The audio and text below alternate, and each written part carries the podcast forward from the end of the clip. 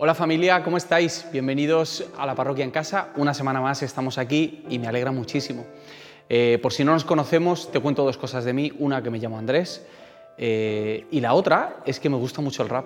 Me gusta el rap desde hace muchísimos años. Y en el rap había una ley eh, no escrita que decía que no te podía gustar algo que no fuese rap. Así que eso hizo que viviese durante mucho tiempo reprimido y que escondiese durante muchos años que me gustaba Alejandro Sanz. Y me sigue gustando hasta el día de hoy. Me parece un compositor excelente y hay una canción suya que me encanta. Se llama Siempre es de noche y me gustaría leeros algunas frases. Dice, cuéntame cómo va cayendo el sol. Mientras hablas, pensaré qué guapa estás. Qué suerte ser la mitad del cuento de un atardecer que observo al escucharte, porque mis ojos son tu voz. Mis manos te dibujarán, tu aroma me dirá tu edad, porque a tu lado puedo olvidar que para mí siempre es de noche. Podría parecer una canción romántica más, en la que hay un chico que quiere ver a una chica, un hombre que quiere estar con una mujer. Y durante muchísimo tiempo la canté y la escuché de este modo, hasta que un día, después de haberla escuchado un montón de veces, en mi cabeza empecé a hacer algunas conexiones con algunas cosas que decía en la canción Alejandro, me gusta llamarlo Alejandro así, como tutearlo como si fuese colega. Y, con esa inquietud me puse a buscar por internet hasta que me di cuenta de que esta canción no era una canción cualquiera. Es una canción que le estaba cantando un chico ciego a la chica que le gustaría ver. Y en el momento en el que supe eso, las frases de la canción tenían otro significado totalmente diferente, muchísimo más profundo. Por ejemplo, ya no oyes igual frases como cuéntame cómo va cayendo el sol, mientras hablas pensaré qué guapa estás, mis manos te dibujarán, tu aroma me dirá tu edad. Suenan totalmente distintas. Es como si hubiese descubierto que la canción tenía otra capa más. Yo pensaba que la canción iba de una cosa, pero en realidad la canción iba de otra cosa. Y esto me ha pasado con muchas conversaciones que he tenido con Dios, en las que yo he pensado que la conversación iba de una cosa, pero en realidad iba de otra. Y por no profundizar, he acabado perdiéndome el tema y la esencia de lo que Jesús quería decirme, ya fuese en un tiempo de oración o con un pensamiento o con la lectura de un pasaje bíblico. Pensamos que Dios quiere hablarnos de algo cuando Dios quiere ir mucho más allá. Dios quiere hablar de eso. Y yo creo que tú ya te puedes imaginar a qué me refiero cuando digo que Dios quiere hablar de eso. Quiere hablar de ese tema que a lo mejor te resulta incómodo, que a lo mejor incluso te duele pensarlo, pero que necesitas hablarlo con Él. Jesús quiere hablar de eso. Me gustaría que leyésemos juntos eh, una conversación preciosa que nos encontramos en el Evangelio de Juan entre Jesús y una mujer samaritana. Una conversación en, en la que, como la canción de Alejandro Sanz, parece que la conversación va de un tema, pero en realidad va de otro. Y creo que esa es la conversación que Jesús quiere tener con nosotros hoy y que nos puede ayudar a descubrir de qué quiere hablar con nosotros Jesús. Vamos a Juan capítulo 4 y vamos a empezar desde el versículo 3. Dice, salió de Judea Jesús y se fue otra vez a Galilea y le era necesario pasar por Samaria. Vino pues a una ciudad de Samaria llamada Sicar, junto a la heredad que Jacob dio a su hijo José. Y estaba allí el pozo de Jacob. Entonces Jesús, cansado del camino, se sentó así junto al pozo. Era como la hora sexta. Vale, un par de notas antes de meternos en la conversación, para que podamos comprender un poquito mejor el contexto.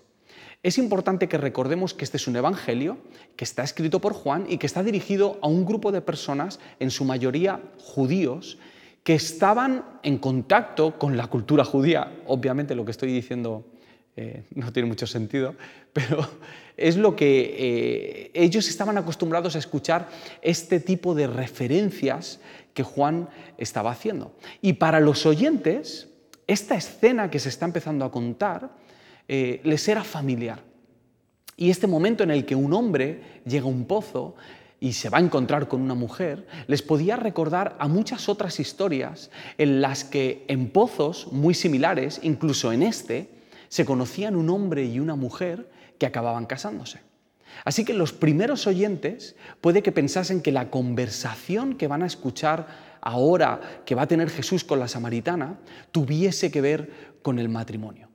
Pero si ya has leído los evangelios o si ya has escuchado alguna historia de Jesús, sabrás que Jesús es, experto en, en, darle la vuelta a las conversaciones, en dar un giro al guion y en actuar justamente como nadie espera. Y es verdad, va a hablar del matrimonio en algún momento, pero no como ellos creen. Seguimos leyendo.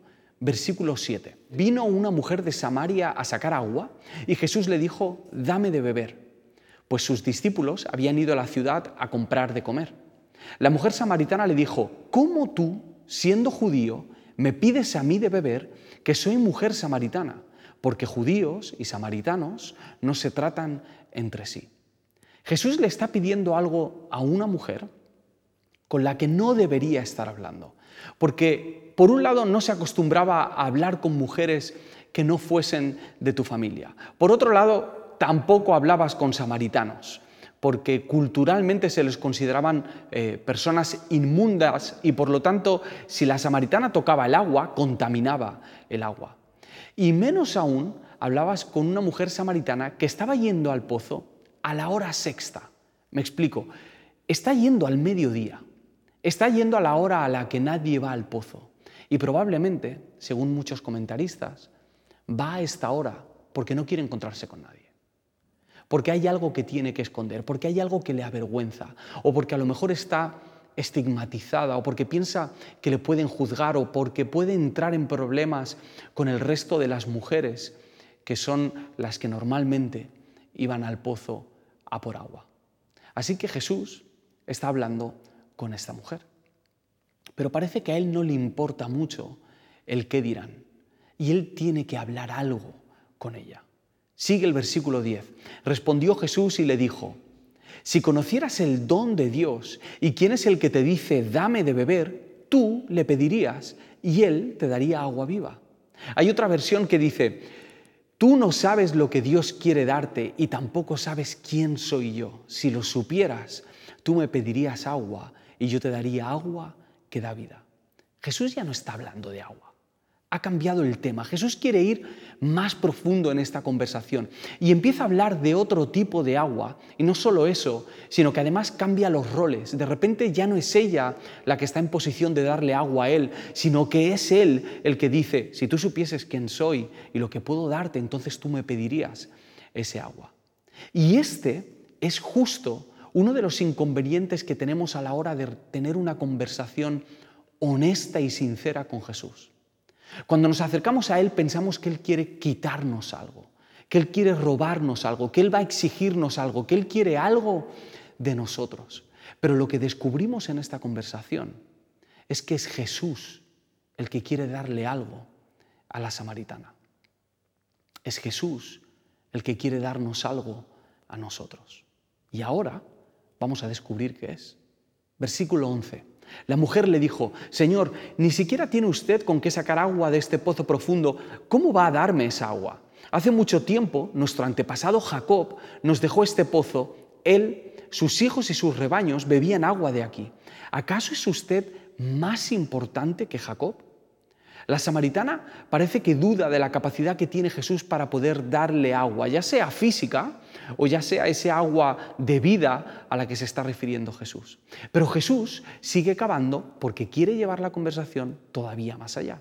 Jesús le contesta, cualquiera que bebe del agua de este pozo vuelve a tener sed, pero el que beba del agua que yo doy nunca más tendrá sed, porque esa agua es como un manantial del que brota vida eterna. Este agua, la del pozo, te dará sed, como cualquier otra agua. No va a saciarte. Pero hay otra agua, que es el agua que Dios te puede dar. Es el agua que Jesús le quiere dar a la samaritana. Y es un agua que cuando la samaritana la beba, brotará de ella. Jesús está usando la necesidad física de agua que tiene esta mujer para poder hablarle de otro tipo de necesidad. Jesús está usando la sed exterior que ella tiene y física para hablarle de una sed interior que quizá no ha sido capaz de reconocer hasta este momento. Entonces la mujer le dijo, Señor, deme usted de esa agua, para que yo no vuelva a tener sed, ni tenga que venir aquí a sacarla. Y aquí es cuando la conversación se pone muy interesante. Jesús sigue cavando y está acercándose al corazón de esta conversación. Porque recordemos, esta es una de esas conversaciones que parece que va de una cosa, pero en realidad va de otra. Y ahora Jesús quiere hablar de ella, de esta mujer. Versículo 16. Jesús le dijo, ve a llamar a tu esposo y regresa aquí con él. Y ella le responde, no tengo esposo, respondió la mujer. Ella sigue esquivando esta conversación. En este momento le responde ambiguamente. Le está diciendo una media verdad. Le está diciendo no tengo esposo, pero esa no es toda la verdad. Parece que quiere cerrar esta vía de conversación y no quiere que Jesús siga indagando en ese asunto. Porque a partir de este momento ya no se está hablando solo de agua, ya no se está hablando solo de sed, ya no se está hablando de agua de vida eterna y de cosas eh, que están en el aire y que son abstractas y espiritualidades, sino que se empieza a hablar de la vida de esa persona. Y eso es incómodo, eso es personal. ¿Por qué es necesario hablar de eso? ¿Por qué Jesús pregunta acerca de esto? Y ahora llega la bomba. Le dice Jesús, es cierto, porque has tenido cinco maridos y el hombre con el que ahora vives no es tu esposo.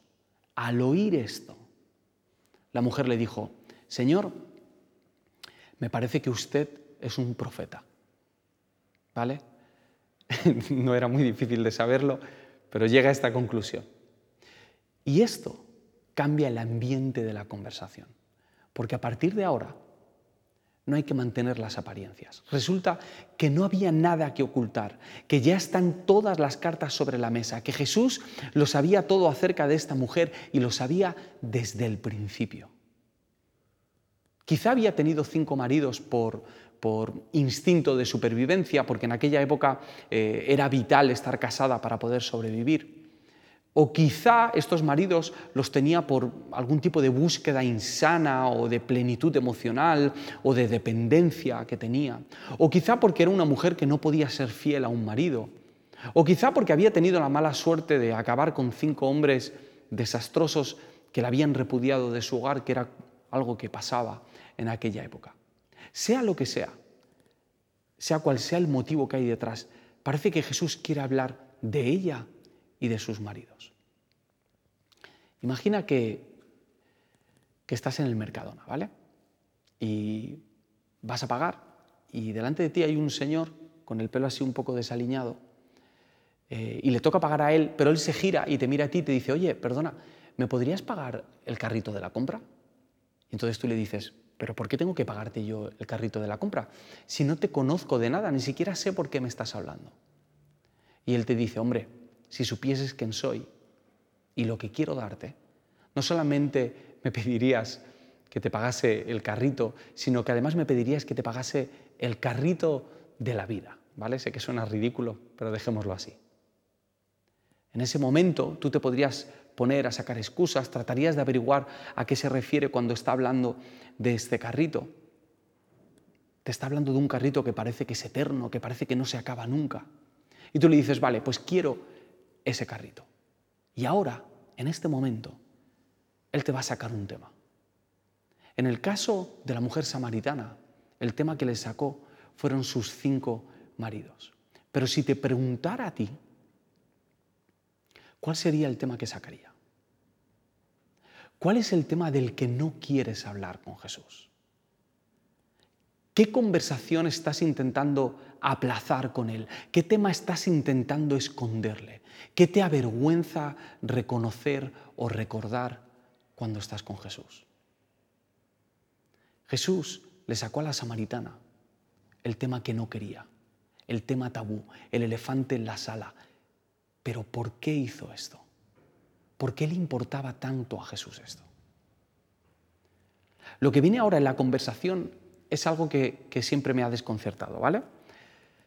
Versículo 20 dice, desde hace mucho tiempo mis antepasados han adorado a Dios en este cerro, pero ustedes los judíos dicen que se debe adorar a Dios en Jerusalén.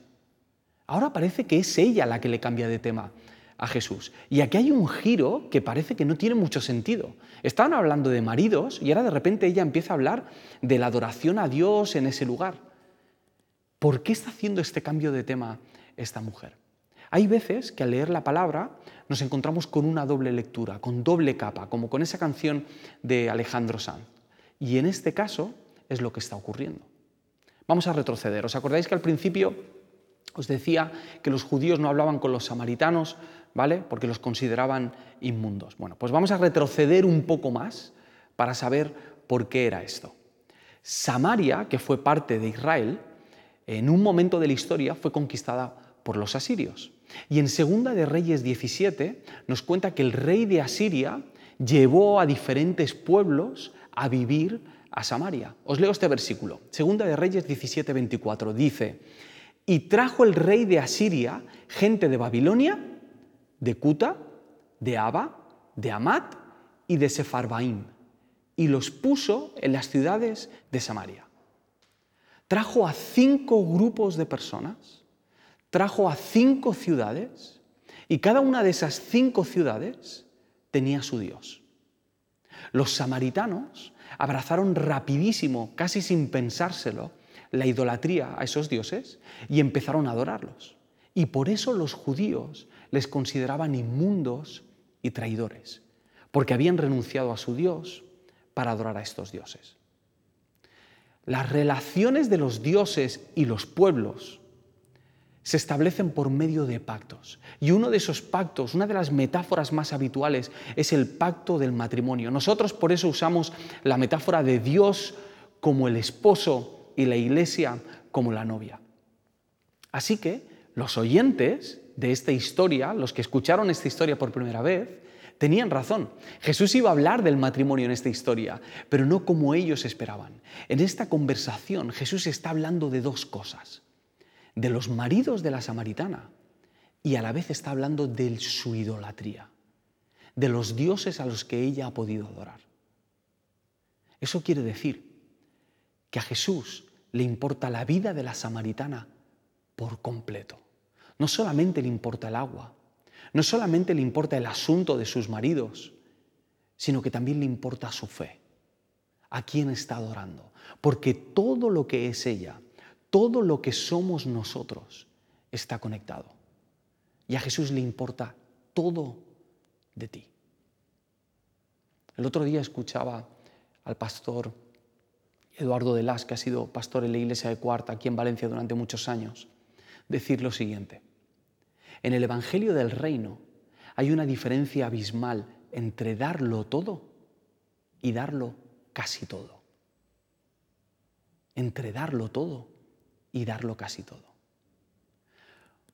Por eso Jesús quiere hablar contigo de ese casi, de aquello que no quieres que se convierta, de aquello que prefieres tener en la oscuridad y prefieres tenerlo escondido. Jesús quiere hablar de eso porque lo que le escondemos se puede llegar a convertir en nuestros dioses. Las conversaciones que no queremos mantener con Él están más relacionadas con nuestra idolatría de lo que nos pensamos.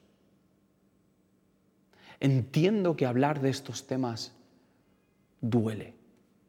Entiendo que sacar esas conversaciones es molesto, pero ¿y si es más molesto no hacerlo? ¿Y si en vez de centrarnos en el dolor que puede causarnos sacar este tema con Jesús ahora, nos centramos en cuáles pueden ser los beneficios a largo plazo de tener esta conversación con Jesús.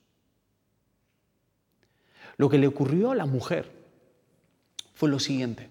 Al tener esta conversación con Jesús, al darse cuenta de que Jesús estaba interesado en ella por completo, descubrió que era el Mesías y dice que dejó su cántaro, se olvidó de cuál era la prioridad que tenía, de cuál era su plan, fue y le dijo a su gente, versículo 29, venid, ved a un hombre que me ha hecho todo cuanto he, que me ha dicho todo cuanto he hecho. ¿No será este el Cristo? Eso es, eso es, lo que le conmovió y lo que le convenció a ella, que Jesús había dicho todo acerca de ella, que sabía quién era y que estaba interesado en todo lo que era ella, aunque fuese samaritana. Dice que a causa de su testimonio muchos creyeron. No solamente cambió la vida de la samaritana, sino que cambió la vida de muchas personas de ese pueblo. Dejó esos dioses, dejó esas búsquedas de otros hombres que solo le daban más sed y se encontró con el agua de vida eterna. Ese es ese tipo de libertad, ese tipo de propósito, ese tipo de plenitud es la que nos podemos encontrar si estamos dispuestos a tener esa conversación con Jesús. O por otro lado, podemos aplazarla. Podemos tener esa conversación dentro de un año o de cinco años. ¿Qué le habría pasado a esta mujer si no hubiese hablado con Jesús de este tema? Si hubiese decidido cerrar la conversación y un año después se encuentra otra vez con él, o, diez años después. ¿Cuántos maridos habría llegado a tener? ¿Cómo habría sido el destino de su vida si no se hubiese atrevido a hablar de esto con Jesús. ¿Y en tu caso? Si no estás dispuesto a hablar de este tema incómodo con Él hoy, ¿cuántos problemas puedes llegar a tener dentro de un año? ¿Cuántas adicciones acumuladas? Cuántas relaciones rotas, cuántas deudas, cuántas malas decisiones, cuántas mentiras, cuánta hipocresía, cuántos abusos, cuántos traumas o cuántas heridas tienes que seguir acumulando para decidirte a tener esta conversación con Él. ¿Cuál es el tema del que quiere hablar Jesús contigo? ¿Y si aprovechas para hablar hoy con Él? ¿Y si no lo dejas pasar? ¿Y si decides enfrentarte a esta conversación? Sí me gustaría recordarte algo. Cuando vayas a hablar con Él de esto, sea lo que sea, recuerda que a Jesús no le importa si eres de Samaria. Recuerda que no le importa si lo que quieres es agua. Que no le importa si no te estás enterando de la conversación y estás perdido cada vez que Él te cambia de tema. Que no le importa cuántos maridos, entre comillas, has tenido. Y sobre todo recuerda esto. Esta conversación duele porque Jesús está poniendo el dedo en la llaga.